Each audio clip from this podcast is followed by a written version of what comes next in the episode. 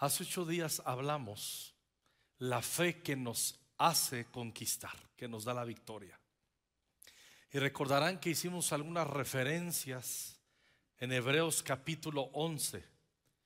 Y una de las lecciones que comenté que nos quiere enseñar el autor de Hebreos comienza a ser una narrativa de personajes que se relacionaron con Dios extraordinariamente y exhibe específicamente su fe, la fe de ellos con Dios y cómo trabajaron y colaboraron con su fe con Dios. Porque a través de la fe colaboramos con Dios, porque sin fe es imposible agradar a Dios.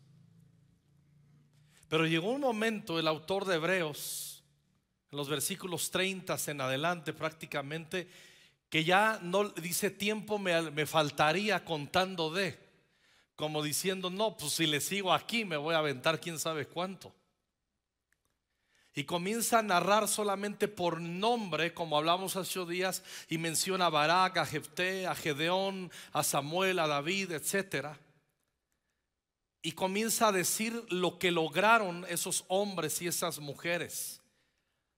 Taparon bocas de leones, apagaron fuegos impetuosos, pusieron en fuga ejércitos extranjeros, sacaron fuerzas de y nos comienza a narrar todo lo, que es la fe. Y hablamos hace ocho días cómo, cómo se ve la fe. Y la fe no se ve exquisita y romántica. La fe es violencia. La fe es guerra. Y tenemos que entenderlo y sacarnos ese rollo que la fe es romántica. La fe como el amor duele. Y tenemos que entenderlo. Y cuando llegamos al, en el mismo capítulo 11, en el versículo 35, voy a leer la primera parte y de ahí haré un comentario. Por la fe, sigue hablando el autor de Hebreos, por la fe, hubo mujeres que recibieron de nuevo con vida a familiares que habían muerto. Lo estamos leyendo bien. El autor de Hebreos dice, léalo conmigo otra vez, por la fe hubo mujeres que recibieron de nuevo con vida a familiares que habían muerto. Wow. Y otra vez nos deja de tarea el autor de Hebreos diciendo, ¿de quién está hablando? Y otra vez la lección de ir a indagar en la escritura, escudriñar la escritura. ¿De quién, a quién está haciendo referencia? Y eso es lo que nos toca hacer y nos invita el autor de Hebreos que nos demos un clavado en las referencias bíblicas y una vez que leamos bajo el Espíritu Santo, nuestra fe va a aumentar. Habla de mujeres que recibieron de nuevo con vida familiares que habían muerto.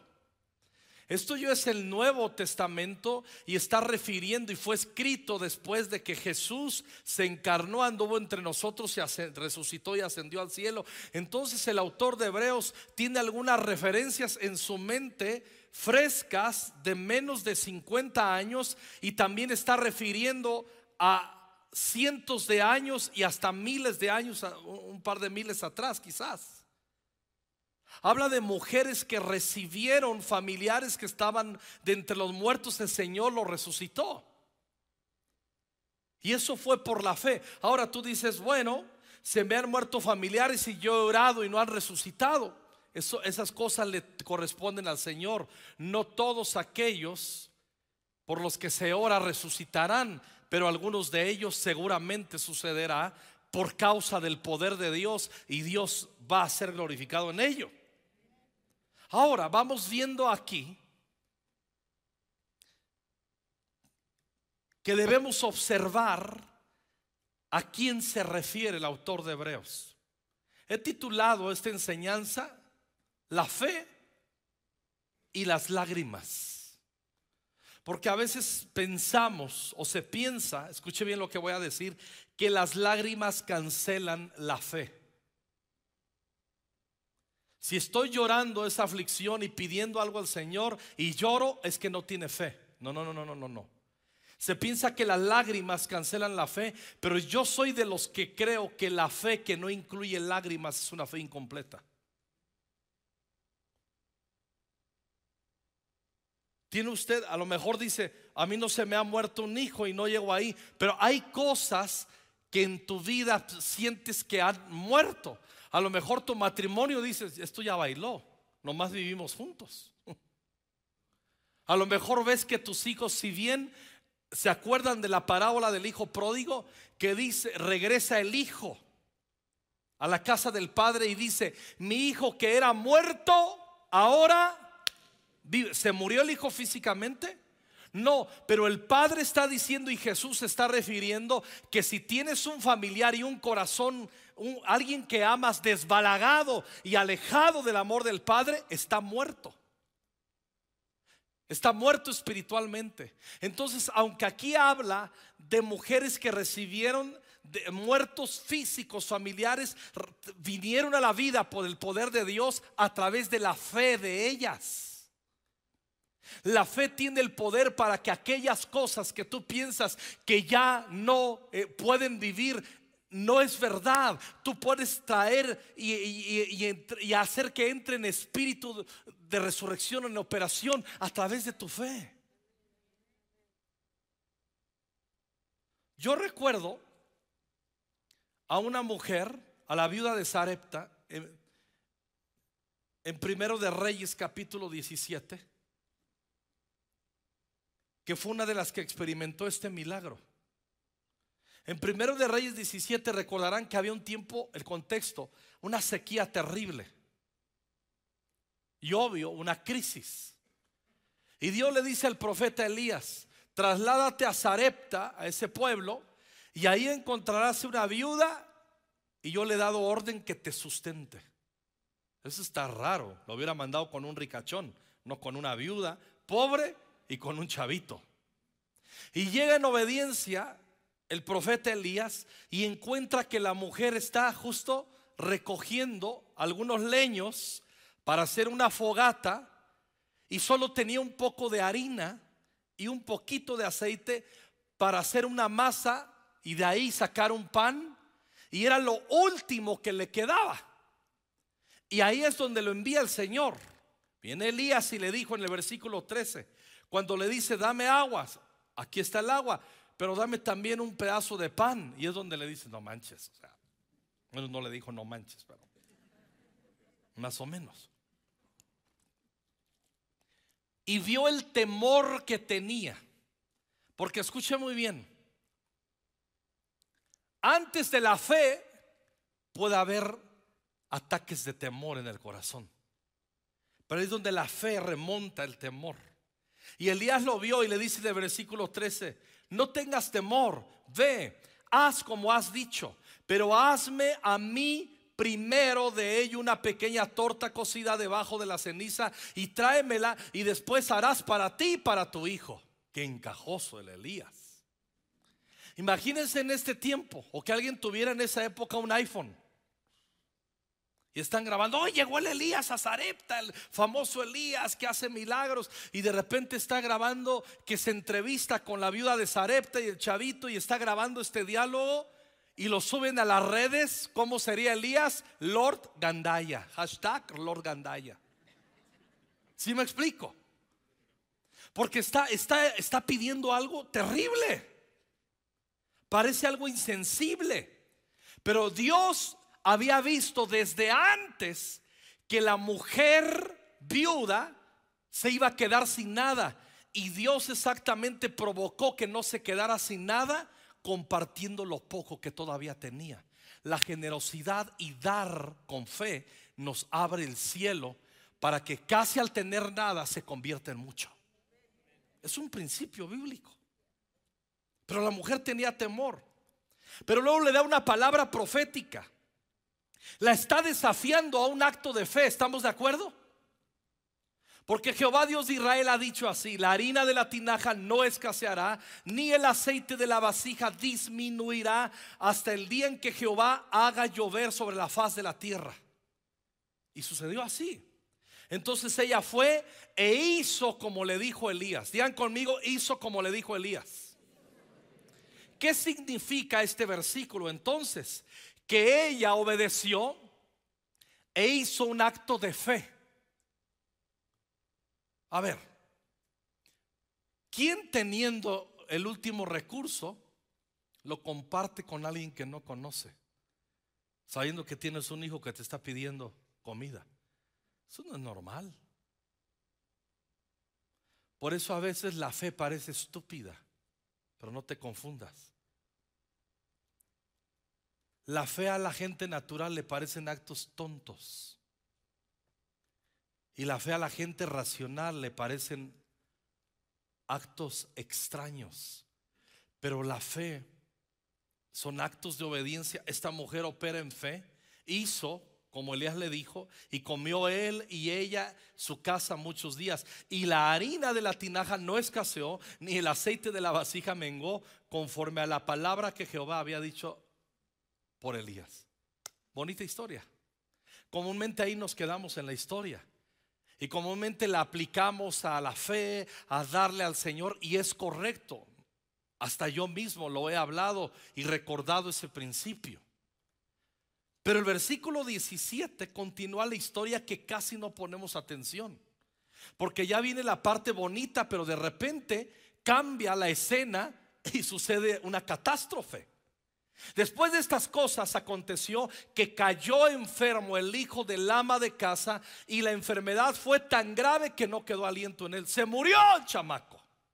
Se murió. Y ella, esa mujer de fe, ayúdame Josa por favor. Esa mujer de fe, esa mujer que dio un paso de fe, que tuvo una acción de obediencia por la fe que fue amable y educada con el profeta, de repente manifiesta su apellido. Hermana, ¿cómo se apellida usted? No oculte su apellido, no se avergüenza de su apellido. ¿Cómo se apellida? Hermano, ¿usted cómo se apellida? Pues de ahí descendemos. Porque saca la bravura.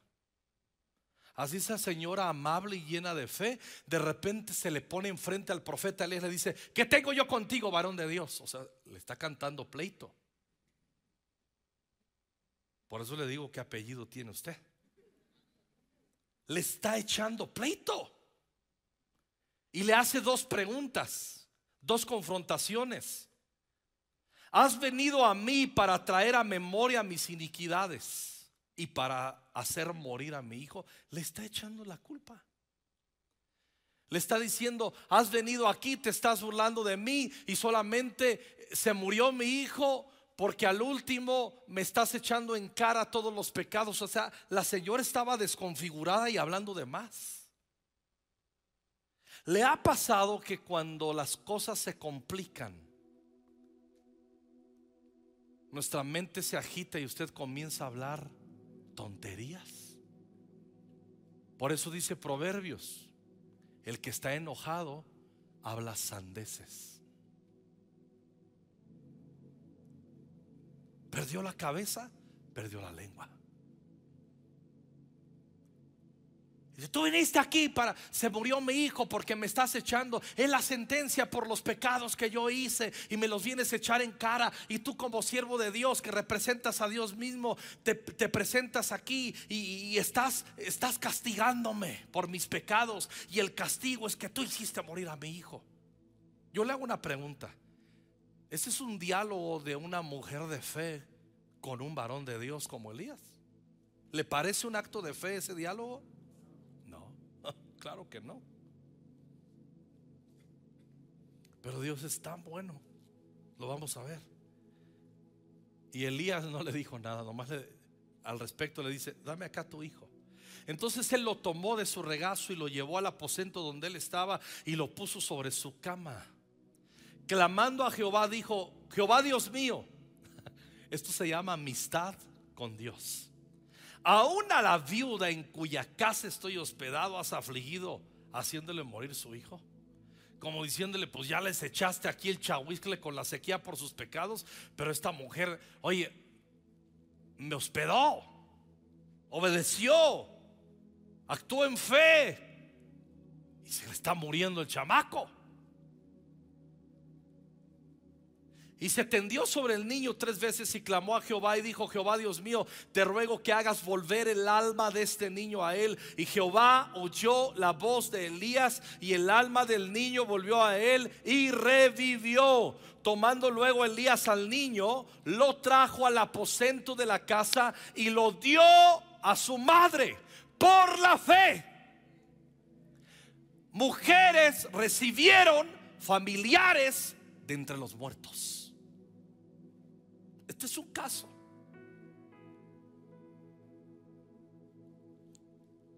Se lo regresa y le dice al último, ahora conozco que tú eres varón de Dios y que la palabra de Jehová, que hablas es verdad.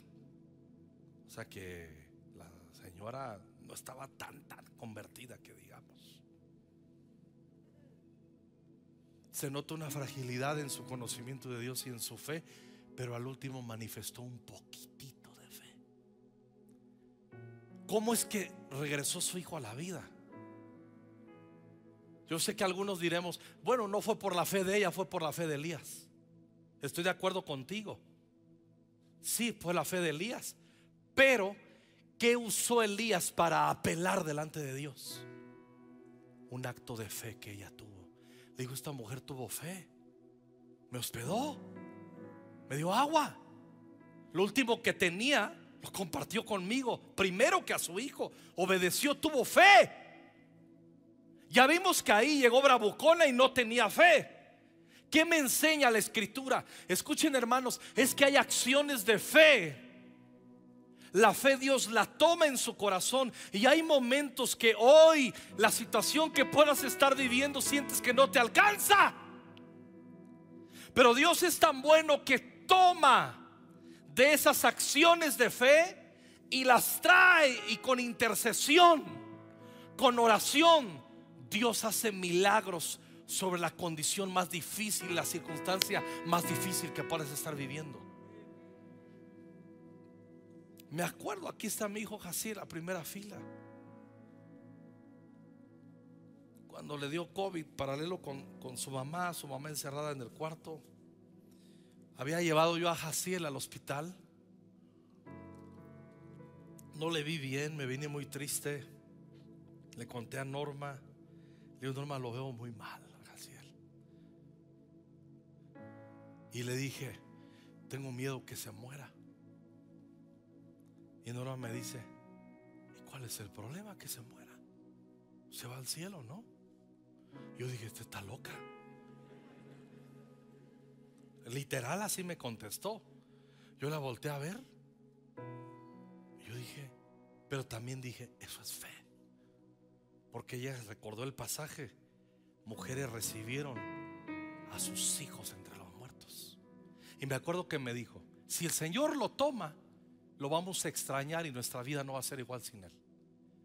Pero si es el diablo, no en el nombre de Jesús. Y comenzó a orar a la leona. Y yo me fui asustado. Y en la noche dicen que también ella tenía COVID. Entonces se encierra ella. Y al día y cacho me llama el doctor y me dice, pastor, veo muy grave a tu hijo. Me temo por su vida, creo que pudiera morir. O sea, cuando tú escuchas un reporte así, ¿qué haces? Yo no tuve la fe de Norma. ¿A poco crees que le dije, yo cancelo eso que dijo? Y me subí a mi cuarto y ahora declaro que los cielos se abren y yo decreto. Yo no pude hacer eso. No pude hacer eso. Me subí al cuarto en shock como pude, me senté en la alfombra, medio me hinqué al rato y yo no pude hablar. No pude hablar. Y en mi corazón le dije, Señor, no está padre lo que me acaban de decir. Tú sabes que yo no podría llevar esto el resto de mi vida en mi corazón. Soy frágil, soy débil. Ten misericordia, creo que más de mí que de mi hijo. Pero me someto a ti y me atreví a decir esto. Creo. Pero sentí que nomás se salió de aquí. Sentí que casi lo caché. Oré como ese hombre, creo, ayuda a mi incredulidad. De repente, milagrosamente, me dijo el doctor, comenzó a mejorar. Gracias a que Jaciel se enfermó, empezaron las reuniones de oración en la mañana, porque los jóvenes comenzaron a orar todos los días por Jaciel y se quedaron las reuniones de oración hasta el día de hoy. Todo ayuda bien. Yo logré ver un destello de lo que es Hebreos 11:35. No está padre tener familiares enfermos. Pero escucha bien, tus lágrimas no son una traición a la fe, son parte de tu fe.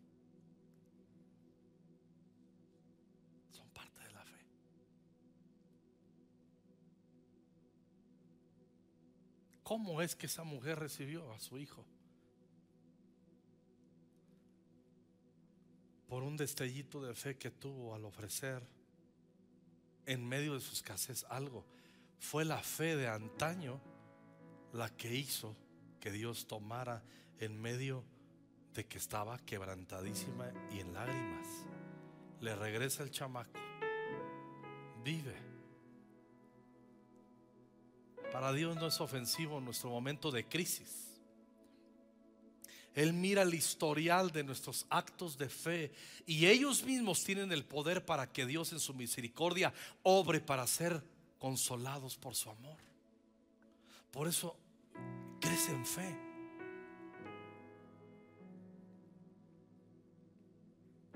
¿Qué salvó ese día a mi hijo? A lo mejor no fue mi fe, pero fue la fe de todos los jóvenes que oraron en las mañanas diario por él.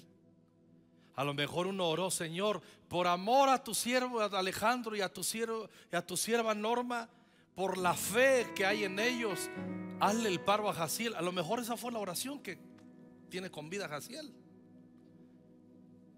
Pero las lágrimas no ofenden a Dios. Por eso la fe es una batalla. En segundo de Reyes 4 recordarán, Eliseo el discípulo de Elías, también resucitó un niño. La mujer tsunamita, ¿se acuerdan que vio que pasaba Eliseo por ahí? Le dice a su marido, este es varón de Dios. Deberíamos de hacerle un cuarto, un aposento, para que ya no ande gorreando aquí, ya mejor le damos la llave y que se quede allá. Del cuartito que le construyamos. Lo hacen así y en gratitud Eliseo le dice, ¿qué puedo hacer por ti? El asunto es que termina diciéndole, ok, el año que viene por este tiempo tendrás en tus brazos un niño, un bebé. Y esa mujer era, estéril y su marido era muy viejo. O sea, no había posibilidades. El pronóstico era deplorable. Pero Eliseo dio esta palabra profética. Y en el versículo 17, efectivamente la mujer pronto quedó embarazada y al año siguiente por esta fecha tuvo un hijo tal como Eliseo lo había dicho, cierto día el niño ya más grande salió a ayudar a su padre en el trabajo de los cosechadores y de repente gritó, me duele la cabeza, me duele la cabeza. Su padre le dijo a uno de sus sirvientes, llévalo a casa junto a su mamá. Entonces eh, el sirviente lo llevó a su casa y la madre lo sostuvo en su regazo. Pero cerca del mediodía no dice que el niño sanó, dice el niño murió ella lo subió y lo recostó, no en la recámara del niño. Acuérdense que era una gente adinerada. No lo trajo a la recámara suya y de su marido. Puso al niño muerto, lo recostó en la cama del profeta Eliseo. Luego cerró la puerta, lo dejó ahí y fue a salirle al encuentro. Y en el versículo 27 dice, sin embargo, cuando ella se encontró con Eliseo, el hombre de Dios, en la montaña, se postró en el suelo delante de él y se agarró de sus pies. Giesi comenzó a apartarla, pero el hombre de Dios le dijo, déjala, está muy angustiada, pero el Señor no me ha dicho qué le pasa. Entonces ella contestó, ¿acaso yo te pedí un hijo, Señor mío? ¿Acaso no te dije, no me engañes, ni me des falsas esperanzas? Cuando se le murió el niño en su regazo, ¿tú crees que ella dijo, ay, no hay problema? Ahorita el profeta viene la tarde de trabajar y lo resucita. ¿Tú crees que dijo eso? Esa mujer comenzó a llorar como loca. Cuando le dejó en el cuarto de Eliseo, ¿tú crees que le habló a su hijo? Hijo, sé que no me oyes ahorita, pero la tarde me oirás. Cuando pide el burro, vamos a buscar. Y su marido le dije, ¿a dónde vas? Voy a buscar al profeta. Pero hoy no es día especial, ni siquiera de la depresión y las lágrimas que había en ella, ni se lo dijo a su marido. Estaba en shock. Y llega con el profeta y se le lanza a los pies. Y luego en su lágrima le hace otro reclamo. Porque cuando estamos en crisis y en valles de lágrimas, si perdemos la cabeza, perdemos la boca. Pero a Dios no le asusta eso. Yo me he desbocado un montón de veces con Dios. Y ya cuando veo que tuvo misericordia de mí, digo, Señor, perdóname, perdón, perdón, perdón, perdón. Qué bueno es Dios. Para siempre su misericordia. Aleluya. Dice la palabra que Eliseo lo resucita se tendió sobre él y el muchacho dice que estornudó siete veces en el versículo 35 y abrió los ojos. 36. Entonces Eliseo llamó a Gies y le dijo, llama a la madre del niño. Cuando ella entró, Eliseo le dijo, aquí tienes, toma a tu hijo. Ella cayó a los pies de Eliseo y se inclinó ante él llena de gratitud. Después tomó a su hijo en sus brazos y lo llevó abajo. Por la fe, mujeres recibieron a sus familiares de entre los muertos. Tú dices, pastor, en mi caso lo que me tiene súper afligido y en un valle de lágrimas no es un familiar, es mi matrimonio, es que mi hijo está alejado, es que hay unas tinieblas en mi casa, en mi hogar, estoy teniendo depresiones. Bueno, ¿cómo se ve la fe? ¿Cómo termino con esto. ¿Cómo hago que la fe se acumule en mi corazón? Y que las lágrimas no me asfixien, que no asfixien mi fe, sino que solamente las lágrimas sean un bautismo. Salmo 84. Qué bella es tu morada, oh Señor de los ejércitos celestiales. Escuchen, escuchen anhelo y hasta desfallezco de deseo por entrar en los atrios del Señor. Con todo mi ser, mi cuerpo y mi alma gritaré con alegría al Dios viviente. Está hablando de alabanza. Está hablando de subir a Jerusalén. ¿Se acuerdan? Tenían que subir algunas veces por, por, causa de la ley a Jerusalén a reunirse. Y está diciendo ahí, tengo ganas de ir al culto, tengo ganas de adorar a Dios, eh, siento que me muero y desfallezco, tengo hambre por el Señor. Y dice en el 3, hasta el gorrión encuentra un hogar y la golondrina construye su nido y cría sus polluelos cerca de tu altar, oh Señor de los ejércitos celestiales, mi rey y mi Dios. Qué alegría para los que pueden vivir en tu casa cantando siempre tus alabanzas. Estamos descubriendo aquí un espíritu de búsqueda, de alabanza. Un corazón apasionado por la presencia de Dios. Un corazón apasionado por el nombre de Jesús. Que se expresa con alabanzas. Dice el 5, qué alegría para los que reciben su fuerza del Señor, los que se proponen caminar hasta Jerusalén. Ese tipo está diciendo, tengo unas ganas de llegar ahí. Tengo unas ganas de reunirme con mis hermanos. Tengo unas ganas de adorar al Señor.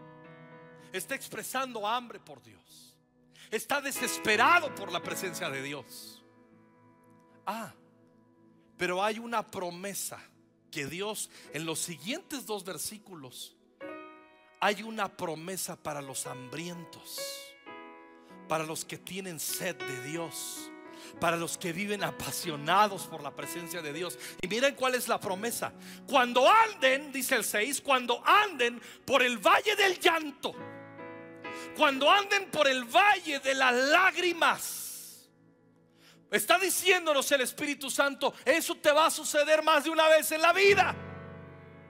Va a haber valles de llanto y valles de lágrimas. Pero aquellos que buscan mi presencia, aquellos locos que me adoran, aquellos que ponen su afecto en la casa de Dios, aquellos que predican el Evangelio, aquellos que buscan primeramente el reino de Dios y su justicia, yo les voy a hacer que cuando anden por el valle del llanto, ese valle de llanto se convertirá en un lugar de manantiales refrescantes. Aleluya.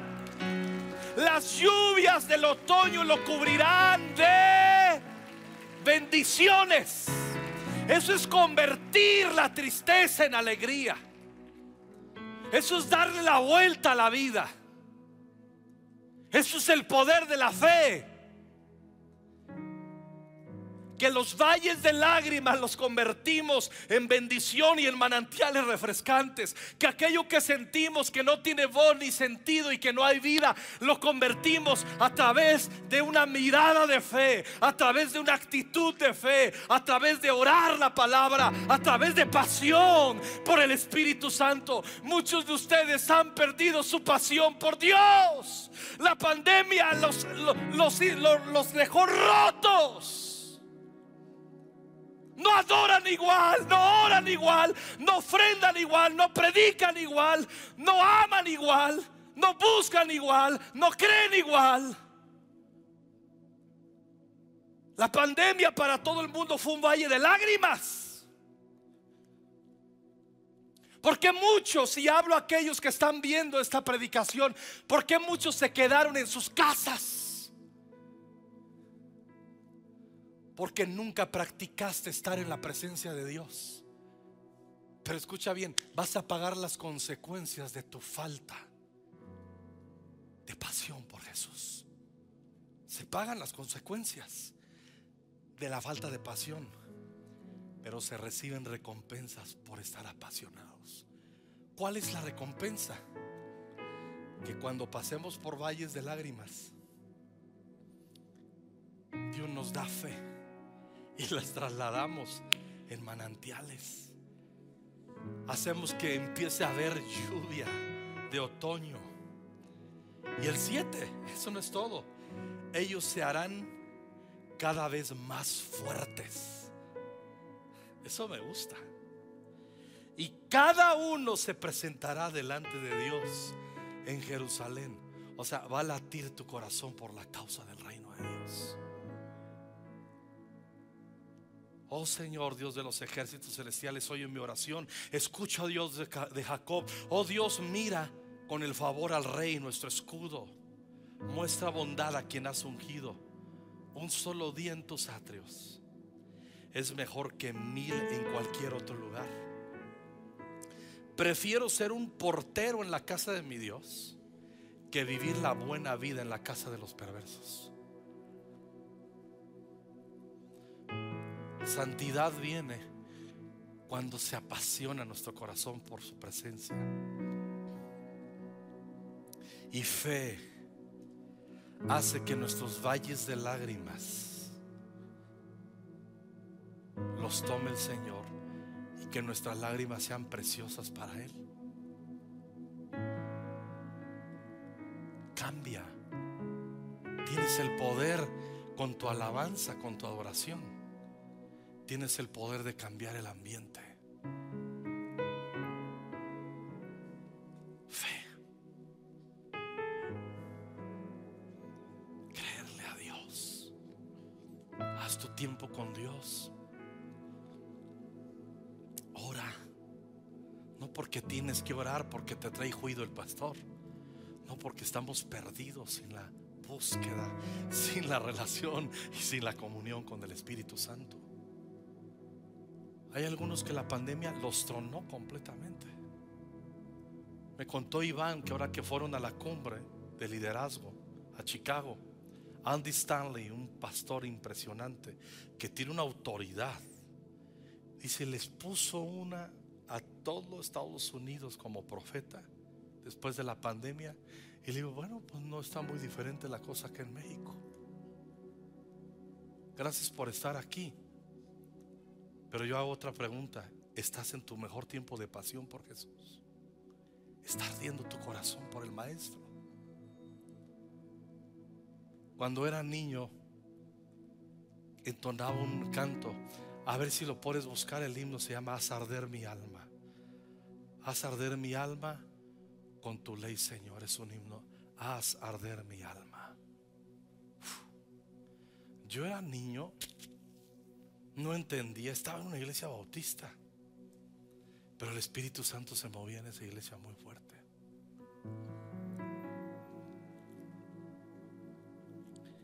Y cantaba yo ese himno de niño.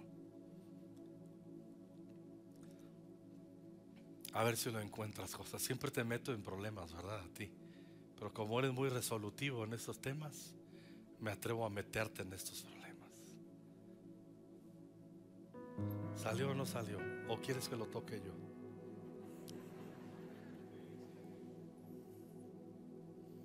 Sería imposible. No, pasa nada si no lo encuentras. Es un himno que dice, haz arder mi alma con tu ley, Señor, y tu voz divina pueda yo escuchar. Muchos en tinieblas claman, no recuerdo la letra, quiero con tu gracia hoy testificar. Y para eso, haz arder mi alma. Cuando era una niña, sentí que entraba fuego acá. Si adoras, vas a tener el poder para cambiar tus valles de lágrimas en manantiales de bendición a través de la fe.